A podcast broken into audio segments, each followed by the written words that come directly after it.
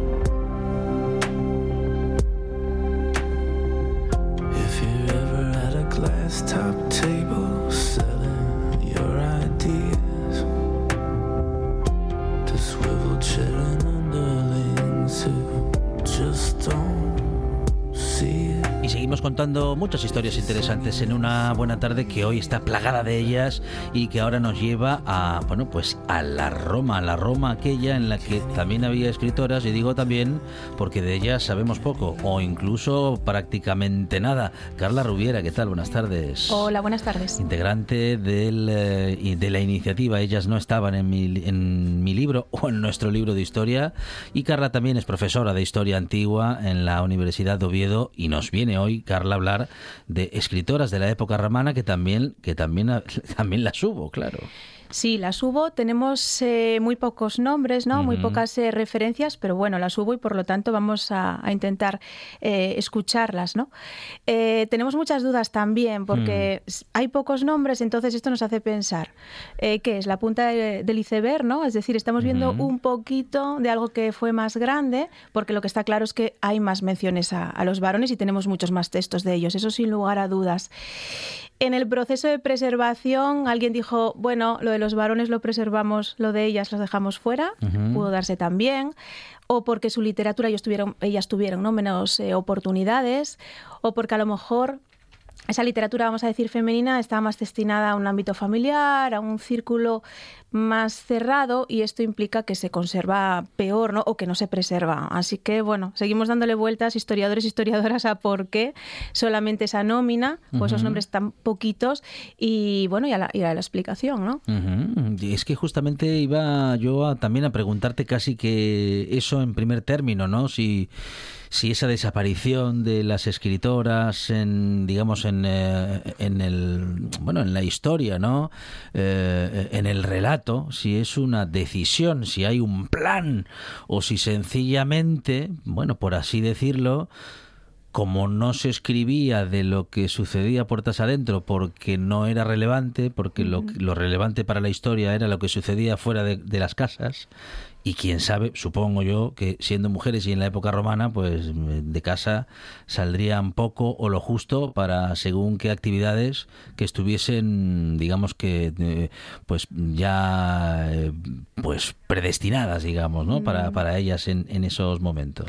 Yo creo que hay muchos... Es decir, ¿por eh, qué? ¿Por qué no, no, no Claro, tenemos ese son- registro? Yo creo que son muchas las causas, ¿no? Mm, Creo que la mm. historia, cuando miramos o intentamos explicar un hecho, rara vez responde, ¿no? A, a- a una sola causa y aquí posiblemente estén actuando a la vez todas las que acabo de mencionar antes. Lo que está claro es que el modelo, ¿no? En esa Roma antigua, que es el de la matrona, de ella no se esperaba que escribiese literatura, eso está claro. Sí que a lo mejor estuviese bien formada, porque por ejemplo tenemos ahí a esa famosa Cornelia, madre de los Graco, que los Graco, a quien le gusta la historia antigua de Roma, ¿no? Seguro que se acuerda de ellos, esos tribunos de la plebe, que tenían una magnífica oratoria y se decía que la oratoria se debía a su madre, ¿no? Que era una mujer muy muy, modélica. Pero de ahí a que se dedicase, bueno, a escribir eh, literatura es algo que no, no, se, no se buscaba en atención al modelo, ¿no? Que luego siempre tenemos que tener en cuenta. Bueno, una cosa son los modelos y luego la realidad que suele exceder esos modelos. Lo que sí es interesante es que si comparamos con Grecia, sobre Grecia tenemos más información en cuanto a literatas, muchos más círculos femeninos y en Roma ahí parece que hay como una mayor laguna, un mayor silencio. ¿Y por qué? ¿Por qué hay ese, ese silencio? Yo diría que quizá, eh, claro, además al ser literatas, eh, estaríamos hablando de una élite, muy posiblemente, aunque hay alguna fuente que dice aquellas mujeres que venden sus poemas y las llama urracas, eso sí, ¿no? Es decir, es una visión muy elitista, la de la mayor parte de la literatura, que considera que es muy vulgar. Vender poemas, ¿no? Ah, es decir, vaya. es, Ah. la élite, esto de Sí, sí, sí. trabajar, Claro, no lo claro. ve bien, ¿no? Ujú. Y aquí es un ejemplo. Y luego esa idea de la urraca, como que la, la que le gusta el brillo, ¿no? La joya, el dinero. Entonces ahí es una imagen bastante despectiva. Ujú. Pero sí que es cierto, ¿no? Que se cita a esas anónimas y por lo tanto, bueno, ahí ya no estaríamos hablando de una élite, por lo menos de alguien que como mínimo, a lo mejor no porque sea el principal trabajo, pero sí se está sacando un dinero de, de lo que sería eh, esa, vender esa literatura, ¿no? El resto, bueno, pues eh, nos encontramos ante esas mujeres de la élite y a pesar de que ellas pudiesen escribir muchísimo más eh, opacas y ocultas que, que los varones. Ah, tenemos muchos más literatos, tenemos a Horacio, a Tibulo, a Virgilio, a Ennio una lista infinita y ellas están ahí como escondidas. ujú, Pero yo, como siempre digo, hay que querer ver y si queremos ver acabaremos encontrando. Vamos enseguida a todo ello, Carla, eh, pero me gustaría antes, eh, en esta parte del relato, todavía averiguar o intentar averiguar algo más. Um, decías hace un momento que, bueno, pueden ser muchas las razones por las que esté oculto su trabajo e incluso su existencia en muchos casos, eh, y en otros también que, bueno, se ha escrito poco de ellas que, y que la visión de muchas de ellas o respecto de muchas de ellas era que como vendían su Sí. trabajo artístico, eran mal vistas. ¿Eran mal vistas justamente por, por- por el interés de no querer pagar por eso? ¿O, o eran mal vistas porque el arte y la creación, eh, según el concepto de la época, era algo ah, que no, con lo que no se podía merca- bueno, mercantilizar, digamos, no se podía mercantilizar el arte? Date cuenta que cuando esa literatura, que insisto, es muy elitista, el perfil de quien escribe en Roma es muy elitista, cuando habla de casi cualquier trabajo, menos el del campesino, que es algo que dignifica y que es digno, Mm. eh, su mirada es bastante peyorativa. Mm. Y esto obviamente incluye también a, a quienes están escribiendo. Claro, y Y era además evidentemente algo mal pagado. recordando, recordando además que mm, qui- quienes escribí, quienes tienen, tenían acceso a la escritura, efectivamente, eran personas contadas. Por Claro, eso también hay que tenerlo en cuenta. La mayor parte de esa Roma antigua es analfabeta. Y tener un, un poco de educación, hablaríamos de saber escribir, de saber contar, a veces ni siquiera de saber escribir, ¿no? Porque cuando, por ejemplo, se dice un buen gestor de una villa, que tiene que saber? Contar y memorizar, tener, ¿no? Saber contar y tener buena memoria. Pero obviamente cuando hablamos de educación es escribir y es, eh, bueno, leer y a lo mejor contar, con lo cual para que alguien pueda escribir un poema, para que alguien pueda escribir un epigrama, unas memorias, un tratado, ya hablamos de una educación mucho más exquisita. Y ahí es cierto que, claro, mm, el grupo social que se la puede permitir es eh, la élite o quienes trabajan para la élite. Porque, por ejemplo, puede haber alguna esclava muy bien formada una esclava perteneciente a lo mejor a esa élite que en sus, eh, pues, en sus festejos, en sus banquetes, quiere tener a una esclava que le recite la Odisea, por ejemplo, ¿no? O que declame. Entonces, sí se pueden ver beneficiados, en este caso, esclavos y esclavas, de pertenecer a una buena familia y de recibir esa educación que, bueno, también están recibiendo quienes son libres y pertenecen a esa familia. Luego, sin ser libres, eh, muchos esclavos y muchas esclavas podían acceder, bueno, siempre y cuando eh, la familia propietaria Exacto. tuviese a bien eh, ese, ese destino para, para ellos y ellas, ¿no? Eso es. A veces eh, no los formaban, sino que directamente los compraban en el mercado. ¿no? El- la figura del ya, pedagogo vamos a decir, griego. ya formados. Claro, ya con Mm, educación. mm. Entonces esa idea de tener, además, era algo muy elitista, ¿no? Como de, de demuestro mi poder el tener un pedagogo griego, por ejemplo, ¿no? Es decir, se entiende que es una persona que es formada, cultivada y que además va a enseñar a los hijos y a las hijas de la familia.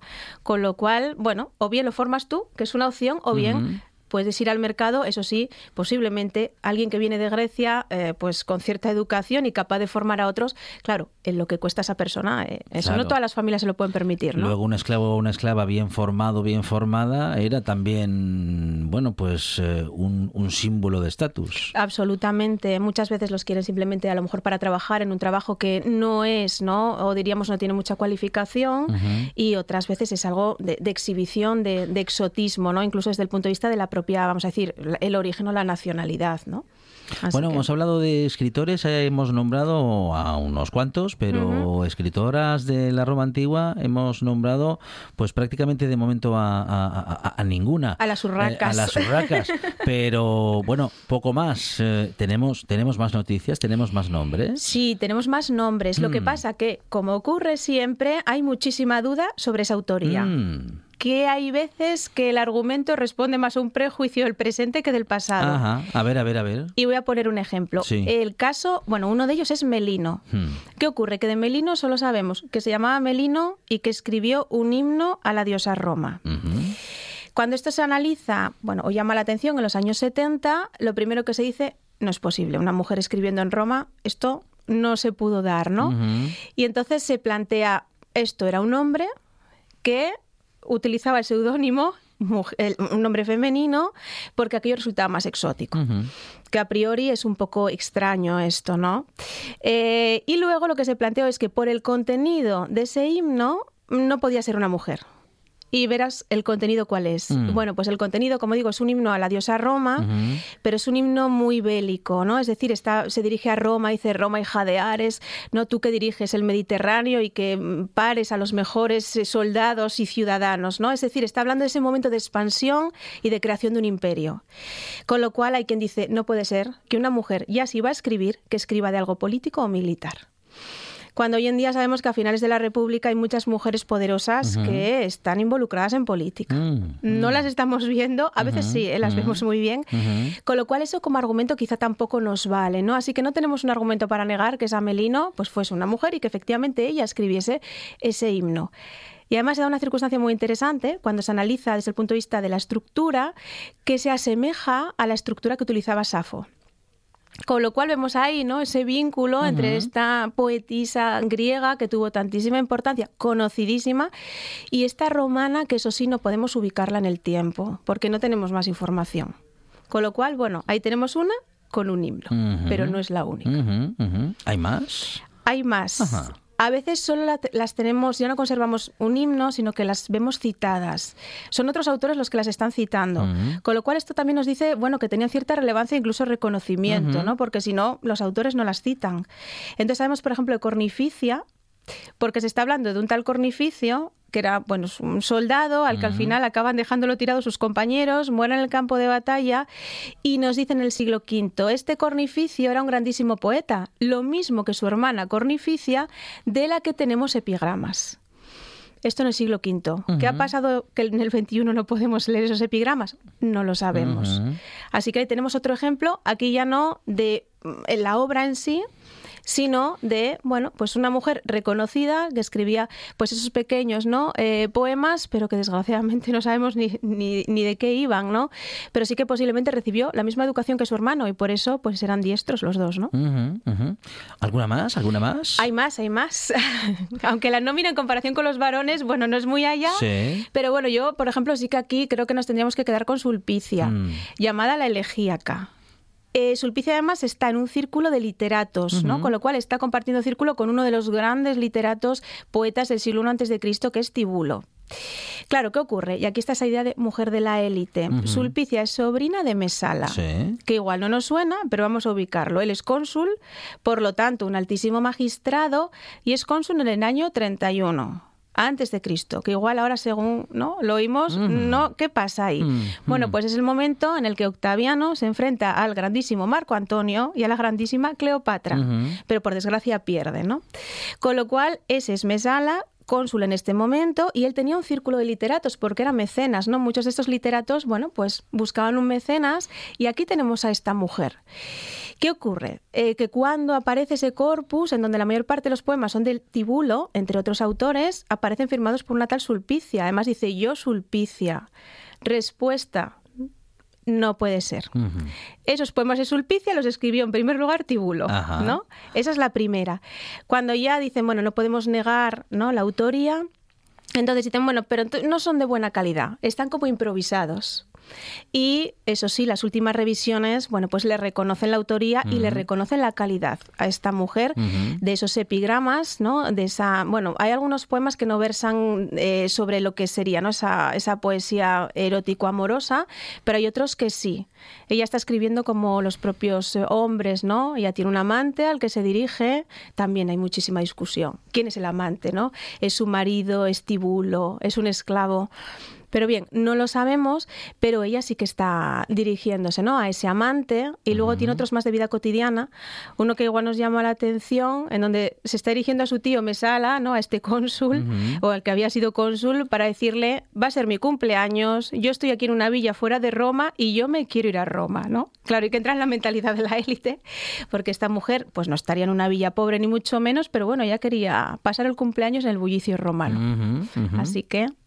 Para- claro, porque por entonces ya había mucho bullicio en Roma. Sí. Porque, eh, bueno, no era precisamente, bueno, iba a decir que no era precisamente ordenada como ahora, sí, pero recordando a Roma, pues eh, voy a quitar eso de ordenada Sí. como ahora, aunque a lo mejor, comparando aquellos tiempos con esto, sí que nos parece ahora un poco más ordenadita que entonces. Seguro que sí. Mira, aquí Juvenal, eh, a mí siempre me gusta, ¿no? Para mm, crear o recrear al alumnado esa imagen de Roma, Juvenal, hay un momento en donde dice que él abandona Roma porque dice, mira, estoy cansado de salir a la calle, de que la porquería me llega hasta el tobillo, de arriesgar a veces mi vida por las noches, así que yo dejo la ciudad y me voy a la villa.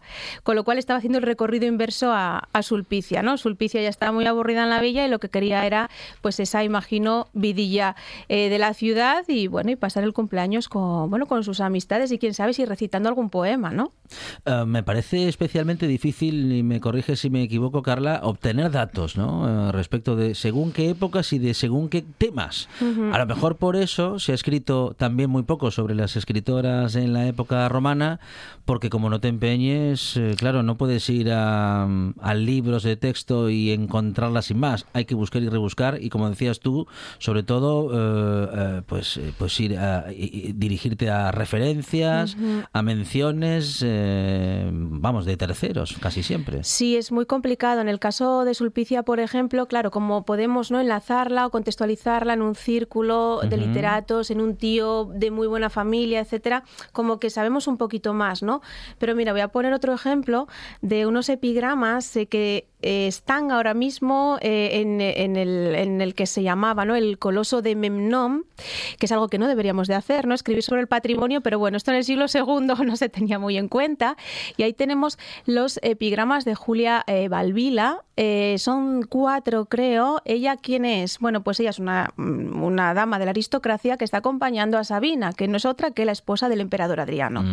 Entonces, fíjate, ahí lo que tenemos son esos cuatro epigramas que están escritos, por otro lado, en el dialecto en el que Safo escribía, ¿no? Con lo cual vemos ahí esa presencia de Safo en la escritura femenina, pero claro, mm, poco más sabemos de, de- de esta mujer, ¿no? Alguna referencia y todo ello a pesar de que es eh, una mujer de la élite. Sí que la podemos enlazar además, porque ella incluso nos cuenta, ¿no? La historia de Memnón, nos habla de su, bueno, de, de la propia emperatriz, etcétera, pero es, es muy poco eh, lo que sabemos, ¿no? Luego hay otra, una sulpicia llamada la satírica, pero ahí, fíjate, eh, de la época propiamente que, que sea certera la información o que lo tengamos muy claro, tenemos la referencia de Marcial.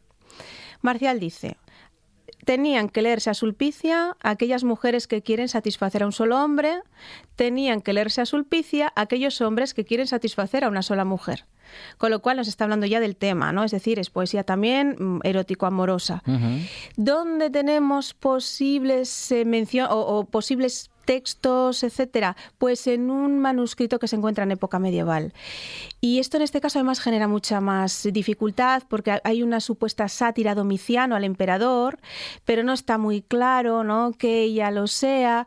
Y luego tiene ahí un epigrama sobre un tema que diríamos jamás, no pensaríamos que una mujer de la Roma antigua puede escribir, que es sobre la pérdida de la virginidad con su marido. Es un tema muy intimista, es decir, es, un poema muy intimista, ¿no? Muy emocional, pero también hay, hay como cierta, bueno, mm, duda, sobre todo eso, por, porque es una copia de copia, es complicado, ¿no? Con lo cual, efectivamente, es, es difícil eh, encontrarlas, ¿no? Y las que se han encontrado, muchas de ellas han sido parte de este relato, de esta conversación, de estos minutos tan interesantes y enriquecedores con Carla Rubiera, integrante del programa Ellas no están en mi libro de historia y también profesora de historia antigua en la Universidad de Oviedo. Carla hoy nos ha hablado de escritoras de la época romana y de todo ello volveremos a hablar seguramente en próximas ediciones. Carla, muchísimas gracias. Eh, muchísimas gracias a ti. En toda Asturias, RPA, la radio autonómica. La buena tarde, con Alejandro Fonseca.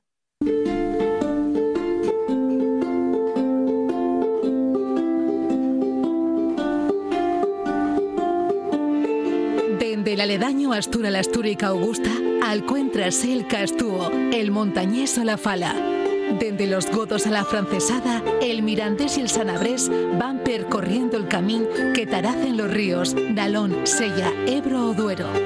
Aliente mil regatos de una lingua milenaria, la asturiana.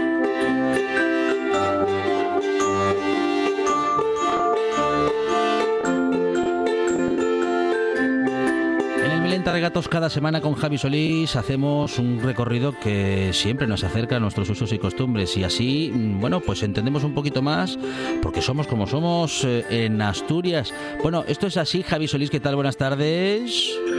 Buenas tardes, Astures, tramontanos y cismontanos, escuchantes de Milenta Regatos. Con el saludo tradicional de cada semana con Javi Solís, que ¿te parece que, que, aquí descubrimos un poquito por qué somos como somos o, o, algo así, mirando hacia atrás en el tiempo, con refranes o con, bueno, en fin, recordando también cómo nos divertíamos cuando éramos nenos? Eso llenó eh, lo que llega estalla de la antropología y la cultura, también muchas veces de la mitología, y de la lingüística de Asturias, Alejandro. Eh, bueno, primero voy a decir que igual tengo un poco la voz tomada ah, porque me pasó factura un concierto el domingo y bueno, eh, vaya por delante, les disculpes a los escuchantes. Bueno, apenas, apenas si se nota, Javi, estás muy bien, se escucha perfectamente, te entendemos todo lo que dices, por supuesto que sí, y, oye, pues hay que, hay que disfrutar de conciertos, ¿eh? hay que disfrutar de la música en directo, muy bien por lo del concierto del domingo. En este caso un grupo, eh, bueno, tradicional de Asturias que son los Berrones y que bueno, tuvimos oh, en, la ascensión el domingo en Uvieu y bueno, pasamos muy bien y, la verdad que siempre son incombustibles y, y me se paga la pena eh, acercarse a verlos porque páseslo eh, bomba. Claro que sí, claro que sí. Bueno, muy bien, los eh, berrones y en concierto además, bueno, pues un plan fantástico eh, del que se está recuperando respecto de su voz en estos días Javi Solís y aún así comparte con nosotros minutos de radio en este Milenta Regatos en el que seguimos hablando, Javi, de juegos de infancia. Sí, vamos ya a poner el ramo y rematar estos días para atrás que tuvimos hablando de los juegos tradicionales en Asturias y que estábamos un poco ya con la última fase, ¿no? En los últimos años donde, bueno, los niños, los, los rapazos ya terminen de, bueno, de hacer este tipo de actividades. El otro día, si te acuerdas, estuvimos con los juegos que, bueno, llenen un poco más eh, hechos eh, por los niños o que los practicaban más los niños que los niños. Bueno, pues esta, esta tarde vamos, eh, vamos a mencionar un poco los juegos que vienen eh, más para los niños, que como decimos eh, muchas veces, bueno, pues afortunadamente esto ya no pasa como pasaba ahí para atrás, que había una, digamos, una segregación por sesos o, bueno, o más o menos una diferenciación en ese tipo, ¿no? De, por, el, por el género sexual. Sí, sí, que había, que había juegos de nenos y juegos de nenas, eh, eh, o para chicos y para chicas, y que ahora eso, bueno, pues efectivamente ya la cosa está mucho menos, eh, menos estructurada en ese sentido. Pero en cualquier caso, como hablamos de aquellos tiempos, bueno, pues en aquellos tiempos así, así se entendía. Y entonces, ¿qué vas a recordar de ahora de, de, los que jugaban las, los nenos o las nenas? Eso oye, eso oye, Alejandro, que primero voy a decir que yo viendo las cosas desde esta perspectiva que tengo ya de 45 años, Sí. los juegos que hacíamos los niños Sí. eran mucho más de cafres y agresivos que los de los neñes, Sí, que son total- más sofisticados, y Totalmente. mucho más sensibles. Los nuestros mucho más sencillos y como dices, eh, incluyendo a veces, mm, bueno, vamos a decir que cierto tipo de violencia, sí. Eso, eso, yepa, poco, es como que sí. tenía que tener un referente Sí. eh, violento y de condición Te- física. o sí, de, tenía bueno, que ser un de poco bruto. de. Un poco bruto tenía que ser. Sí, sí, sí. Sí, sí, sí. Pues mira, vamos a empezar con este que era a la una pica la mula. este, A ver, sí, a ver, a ver. bueno, eh, y es bien reconocible y bueno, yo eh, estoy llamando de esta manera porque vi lo recogido así en el- la cultura popular asturiana. Este consistía en que un niño se ponía con el cuerpo doblado hacia adelante, normalmente es contra una muria, una pared o bueno, de algo resistente. Sí. Entonces, el resto de los niños Sí. iba saltando sobre, sobre Terrible. Alejandro. Terrible, Sí, sí, sí. era terrible ese juego, era tremendo. Madre mía, madre mía, que, que es que, vamos, lo cuentas así, pero claro, luego iba uno encima del otro hasta, hasta que aquello no aguantase más y, y entonces ya caían todos. Eso, oye, había esa versión y había otra versión que era ir saltando de uno en uno. Sí. Y mira lo que se eh, iba cantando cuando había un número de 12, una docena de niños. Decíase lo siguiente entre todos. Sí. A la una pica la mula, a las dos el coz, a las tres otra vez, a las cuatro un buen salto, a las cinco mayor brinco, a las seis canten los reyes, a las siete pongo mi carapuchete, a las ocho un bizcocho, a las nueve bombear el que quiere, a las diez bombear otra vez, a las once pica el conde, a las doce le responde, ¿qué quiere usted, señor conde? Chocolate de caldera. Esta, esta es la fórmula que tengo aquí recogida cuando un tres otros iba saltando sobre la mula. Oye, Javi, pero, pero se llegaba, o sea, vamos, se llegaba el 12, ¿alguna vez se llegaba el 12? Eh, bueno, yo y eso pienso que eh, ya era difícil, la verdad Claro. que hubiera tanta tanta reciella para llegar a ese número, eh, yo no recuerdo tantos. Y la versión que decías tú de ir saltando uno y otro, pero en sin, en sin baixear de la mula, Sí. eh, yo acuérdame que, que- que tenía que haber varias mules, Alejandro. Ajá. O sea, y era una mula y Sí. entonces se engarzaba otra y otra la cabeza entre las piernas del siguiente. Entonces se hacía como una mula más grande, para que, claro, para resistir el peso de los que venían detrás eh, a la vez. no sí, sé si sí, me estoy sí, sí, perfectamente, perfectamente. Además lo recuerdo, lo recuerdo. Mi espalda lo recuerda con cariño, Javi. bueno, este, este ya era el juego que, bueno, eh, Bueno, eh, menos, menos cuando- mal que éramos, menos mal que éramos de goma, ¿no? Sí, sí, sí. eh, las lesiones eh, tenían que estar a la orden del día. Eh, cuando salta el último, la mula, pues persíguelos. Era un poco el fin del juego. Acababa de esa manera, ¿no? Y luego cambiabas una mula por otro de los que estaban saltando. Y bueno, de esa manera. y era el, bueno, el, el método que se tenía para hacer este juego.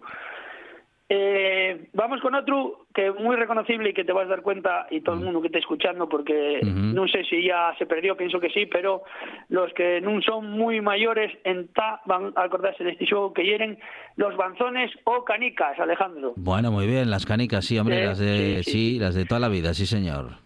Vamos a explicar un poco este juego que bueno, que les caniques para que no lo sepa, ¿no? O los banzones que se decían en Asturias, eh, pues eran unos boles chiquinines que podían ser, bueno, pues eh, a lo primero eran de barro Sí. o de piedra, de acero, después ya vino el cristal, que ya era lo más, digamos, Sofisticado. la tecnología punta. sí, sí, sí. sí, sí, sí. y tenían muchos colorinos intercambiables los unos con otros bueno había ahí una digamos una, una evolución en el en ese, en ese. Eh, bueno, consistía pues en introducirles un pequeño furaco en suelo que solía llamarse gua o chole. Yo llamaba en donde yo practicaba de niño, llamábamos gua, ¿no? A este furaco Ujú. para meter eh, los banzones. Y bueno, y era pues muy popular en Asturias, ¿no? Ya os digo que cualquiera que esté escuchando, que sea de la quinta o incluso un poco más mozo, pues bueno, darse cuenta de, de esta de este divertimiento. Yo creo que lo de las canicas, eso, eso yo creo que se, yo creo que se perdió. Vamos, no, yo no volví a ver eh, guajes jugando a las, a las canicas para nada. ¿eh? Mm, Yo no, no, no, yo pienso que, que no Mm. y que hay Mm. eh, bien de años que no, que no se ven. eh, les canicas, como dices tú, Alejandro, que, que se compraban nos kioscos, no sé si te acuerdas. Sí.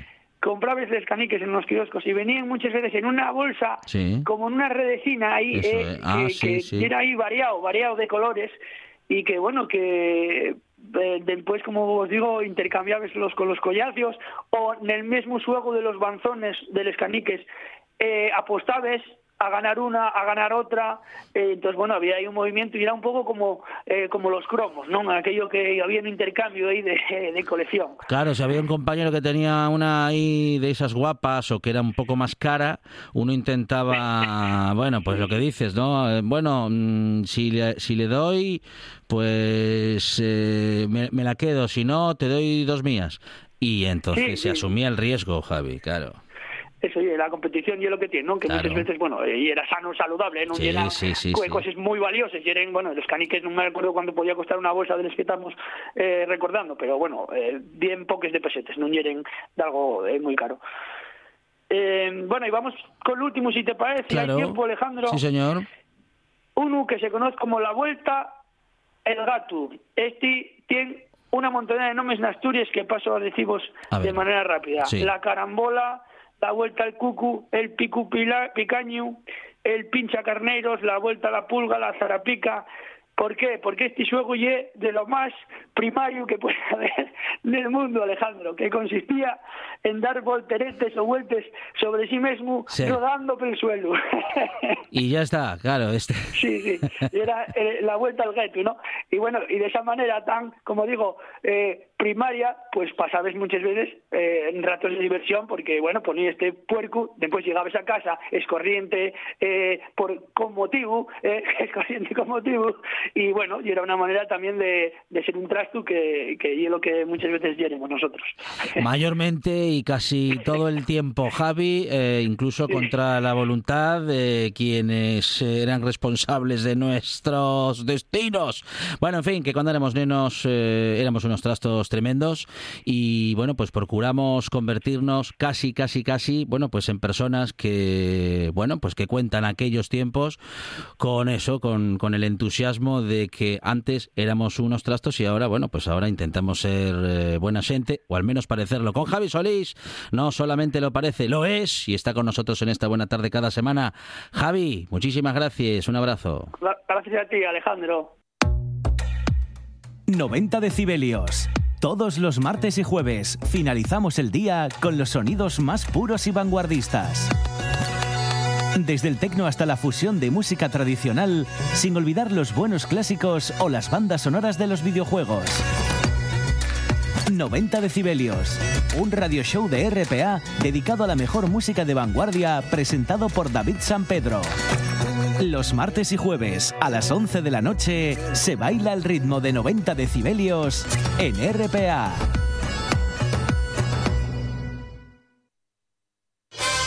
David Rionda, Buenos días, Asturias. Arranca. Rubén Morillo Muy buenos días, y toda su tropa de liantes Buenos días. Esperemos que por fin haya vida inteligente en la Tierra. Desayuno con liantes, una vuelta de tuerca a la actualidad. Quiero hablar de Arevalo, por favor. Desayuno con liantes, con David Rionda y Rubén Morillo. De lunes a viernes a las diez y media de la mañana. RPA. La radio autonómica. La buena tarde, con Alejandro Fonseca.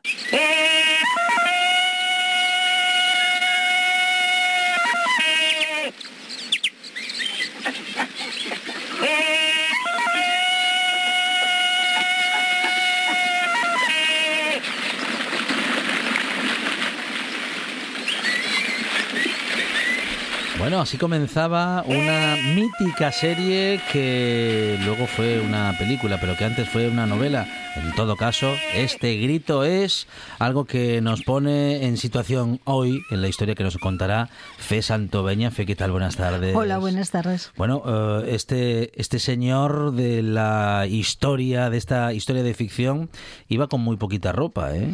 Claro. Mm, Por eso precisamente que lo consideramos no solamente como el rey de la jungla, sino el rey del taparrabos. Así es, así es. Bueno, una prenda eh, cuya, cuyo nombre es absolutamente descriptiva, Fe. Hombre, tan absolutamente descriptiva. Sí, sí. Que quizá eh, pues sea una palabra desafortunada. ¿no? Claro. ¿no? nos cabe absolutamente ninguna duda a qué se refiere. Sí. Pero hay que considerar cuándo se puso de moda esta, este nombre. Ajá. que fue en ese momento de expansión cultural a través de los, eh, del imperialismo económico europeo y se dan de bruces con todas las culturas que ellos llamaban primitivas o etnográficas Ujú. y empieza- empiezan a ver aquellos atuendos tan particulares y cómo van a denominar igual que a sus cómodas prendas interiores, ¿no? Pues entonces le hicieron ponerle el practiquísimo nombre de taparrabos.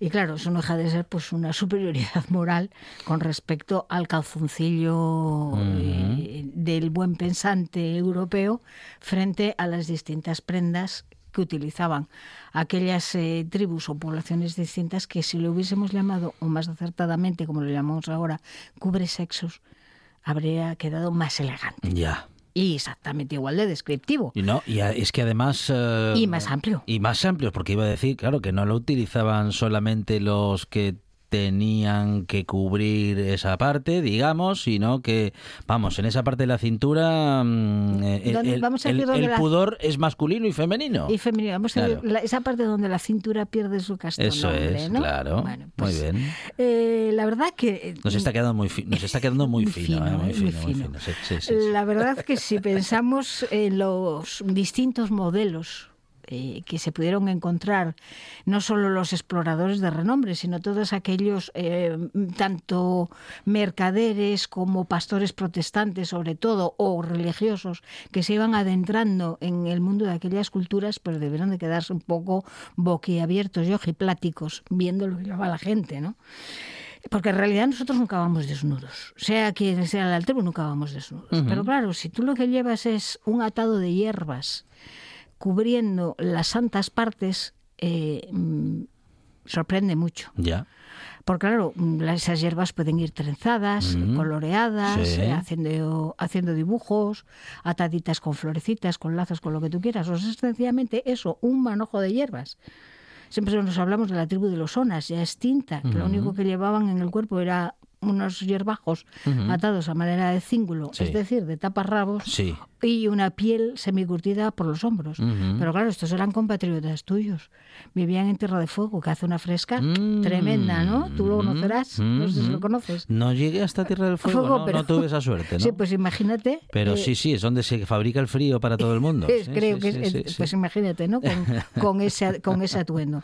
Y no digamos nada ya cuando se fueron a ya, que ya se dan noticias en, en el siglo eh, XVI eh, de cuando se van adentrando aquellas eh, aventuras que también son apasionantes contarlas, sería apasionante contarlas cuando se adentraban por los ríos de la zona de que hoy llamamos la Amazonía, que el famoso Marañón, que acabó siendo el, el Amazonas, y empiezan a encontrarse con tribus donde las señoras llevaban colgadas del cuello unas tiras hechas con cuentas de piedras de colores entrelazadas con flores y que terminaban precisamente en un, en un cuadrado eh, adornado con flecos y con todas estas cuentas de colores que era toda la indumentaria que llevaban.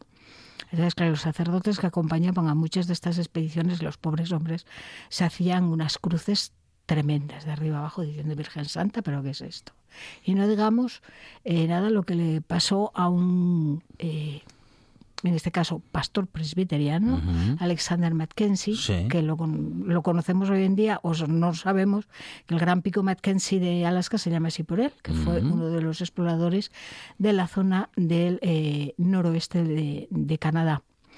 Entonces lo invitaron eh, los miembros de la tribu y lo sirvieron con mucha atención unas damas que llevaban eh, la forma del sexo masculino colgada de la cintura cayendo justamente en su zona del sexo femenino. Ajá. Con lo cual el buen hombre se pasa unos sofocos tremendos. Claro.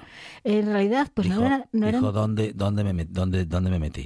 dónde me metí y con quién estoy tratando. Claro, claro. Pues fíjate que era precisamente una prenda de castidad, Ujú. porque eso se quería decir que esas señoras estaban casadas Ujú. y que ese lugar estaba ocupado. Ujú. Ya había un propietario Otra, o- otro poco más de literalidad. de literalidad. Sí, ¿eh? sí. Y entonces ahí no se, no se podía uno acercar. Entonces, claro, pues eh, mm, estamos viendo que la variedad tremenda que tienen los, eh, los taparrabos, los clásicos de pieles, y Ujú, que ujú. nosotros hemos decidido que la mayor parte de las tribus africanas los llevaban de piel de leopardo. Ujú. Es algo que nos gusta mucho a nosotros. pero Sí, que los dices, no, dices bien que hemos decidido Sí. a, a- a través, bueno, sobre todo a través del cine, ¿no? del cine, Sí, pero sí. me- no nos consta que se vistiese nadie con un taparrabos Sí, de piel de sí, leopardo. sí. Que ahora, En fin. al- algo a lo que ahora se le suele llamar animal print. Anim- sí, efectivamente, el animal print. sí, sí. eh, pero yo creo que... Que bueno, que son telas que imitan el dibujo de las pieles de algunos de- animales de algunos salvajes. animales salvajes y que, por supuesto, eh, la gente no utilizaba como... Mm, Las gentes donde se encontraban esos animales salvajes no utilizaban como tal. Entender por qué el, eh, la gente en África viste con, con estos trajes maravillosos de colores requeriría un programa aparte, porque aunque no, aunque no se lo crean ustedes, no tienen nada de tradicional. Es algo que empezó a hacerse a finales del siglo XIX, principios del siglo XX, porque nosotros les vendíamos esas telas. Anda, es muy, o sea que es algo muy reciente. Es algo muy reciente. Y tiene que ver con, Con el comercio con, con la y- apertura del comercio en esa época o la conexión con, vamos a decir Con- que con Occidente. con. Occidente y con la expansión del imperialismo. Pero bueno, hay un, un- para mí el, el rey de los eh, eh, taparrabos eh, primitivos, vamos eh, o etnográficos, Sí, sí. es sin duda el que llevan los, los Dani de Nueva Guinea Papúa, que es sencillamente un cuerno ahuecado con una base mullida a base de hierbas para que no haga daño Sí. en zona tan eh, Sensible. y sujeto por un pequeño cíngulo, pues entonces eh, es un cuerno, un cuerno en posición de presente en armas Ajá. y cuando el, el caballero no viste de otra cosa, nada Sí. más que este maravilloso elemento Sí. y que a medida eh, que eh, va ganando en prestigio guerrero y en poder sobre la sociedad, el cuerno va variando, entonces eh, permite de un vistazo saber quién es el novicio, quién es el que está comenzando y quién es verdaderamente de, la, de la zona de los ancianos con poder, porque su cuerno eh, pues ha alcanzado mm, mm, una t- un tamaño y una posición Ujú, que no cabe ninguna duda eh, de que Mm. este señor manda mucho Sí, sí. y tiene mucho poder. Bueno, otra vez lo- la simbología, ¿no? Sí, en, claro. en las prendas, bueno, la simbología en aquello que se ve, en aquello que enseñamos y Ah. que a partir de que otros nos ven, pues pueden tener ya, bueno, pues eso, ¿no? Un, un mensaje, Un mensaje de- eh, que en el que hay mucha información. Que para, para un par los míos, ¿no? Eh, ujú. diga- Sí, lo sí, digamos sí, así sí, sí. finamente. Claro, claro, claro. Eh, claro, que todo esto que nos parece tan original va a resultar que, que nosotros, que hemos hablado del taparrabos de los Mm, demás, eh, dotándolo de una cierta pátina de, de cultura antropológica, el taparrabos lo inventamos nosotros. O lo inventamos no sé cuándo, no tengo ni idea. Pero vamos a ver, el taparrabos en realidad, vamos a, decir que es una tela eh, mm, rectangular eh, que en una de las partes tiene una pequeña moldura y unas eh, cuerdas.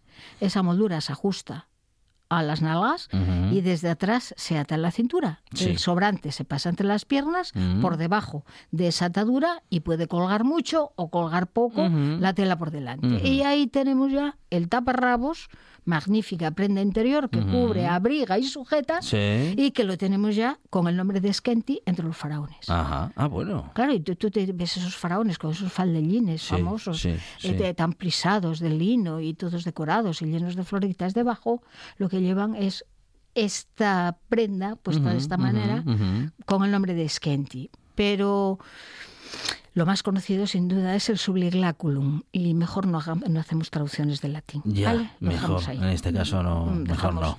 El subliglaculum, que es exactamente Ajá. la misma forma de ponerlo que acabo de describir, Ujú. esa tela rectangular y que eh, lo- los romanos, para que sus partes aristocráticas eh, no se no pasase mucho frío, pues lo llevaban debajo de las túnicas. Un romano con un subliglaculum, tres túnicas buenas de lana y unos calcetines, que los calcetines los llevaban los romanos, no Sí. todos los romanos Ajá. iban en sandalia en invierno, que es una Pero yo- estupidez. claro. Llevaban botas. Lleva- ah, claro, claro. Entonces, es cal- verdad. y ponía calcetines. Luego todas las películas de romanos están ambientadas en el verano. En el verano, efectivamente, ¿no? Imagínate, ahí en, la- en- en- en el limes renano, en el limes del ring, con un frío del copón y en sandalias. Claro. No, pues claro, llevaban, y claro, y, sa- se y van sus, y sus- sandalias y calcetines es tontería, Esto, porque claro. si no es uno a- con todo cariño alemano británico en Andalucía, pues, Pues- eso de andar con calcetines y, Em, pues- y- y chancles, pues como que no. da, da- da su cosa. No. Bueno,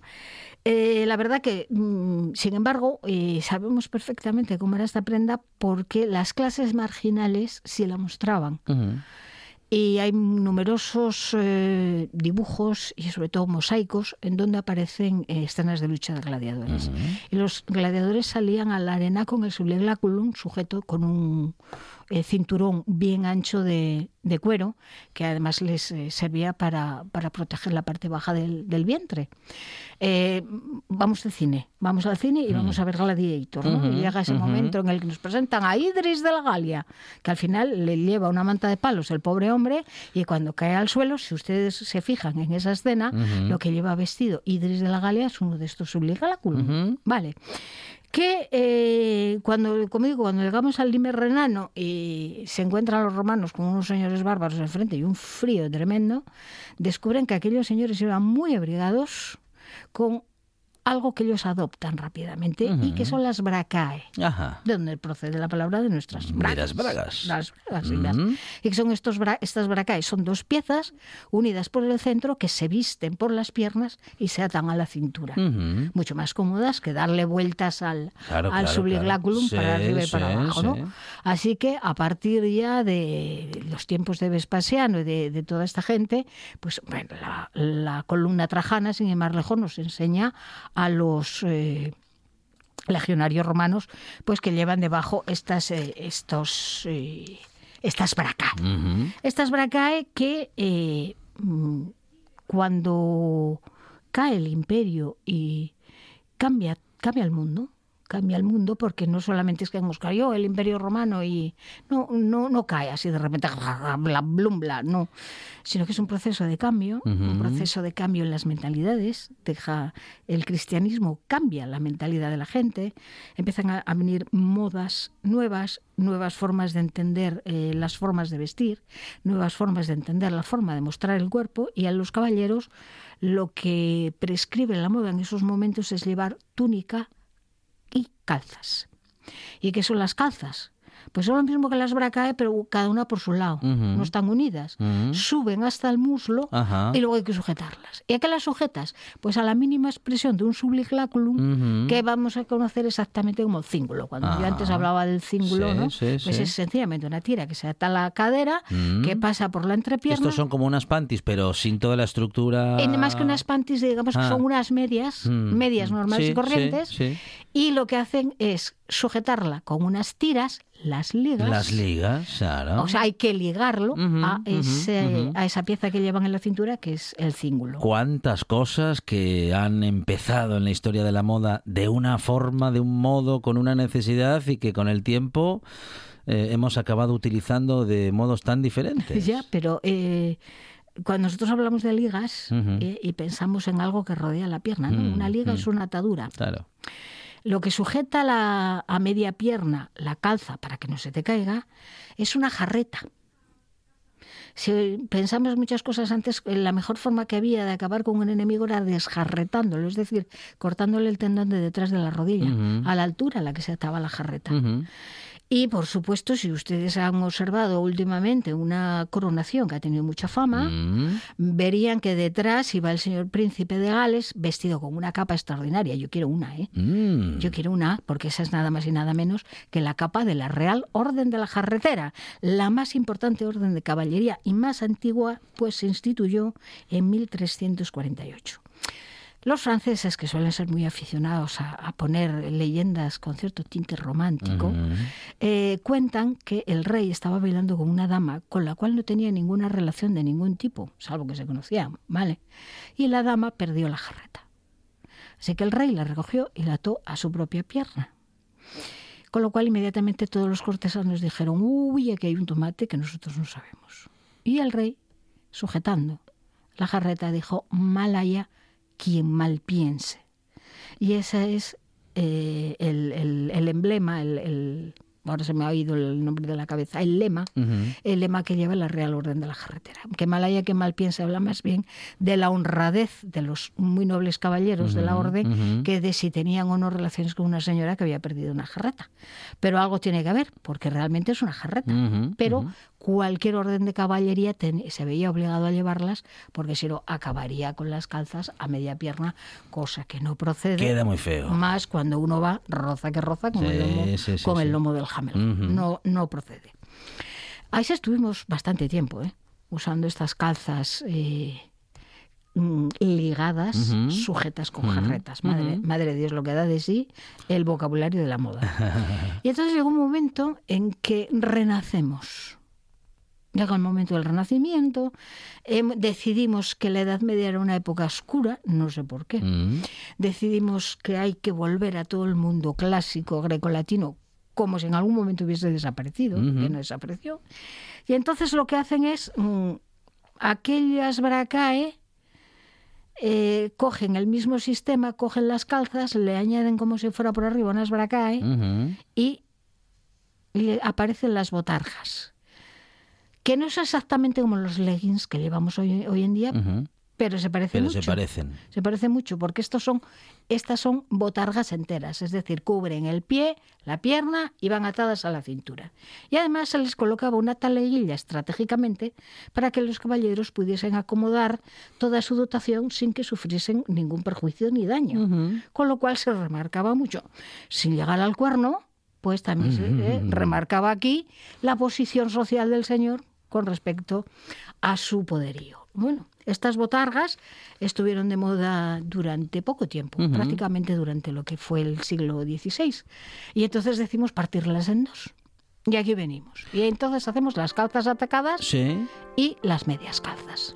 Hablando de indumentaria, con Fe Santoveña, es muy sencillo hablar de historia. Lo hacemos cada vez que la tenemos con nosotros y disfrutamos tanto de estos minutos que siempre nos sabe a poco, Fe. Muchísimas gracias. Gracias a vosotros. Tenemos que terminar el programa y nos despedimos. Mañana aquí en RP a partir de las 4 de la tarde, más buena tarde y más radio.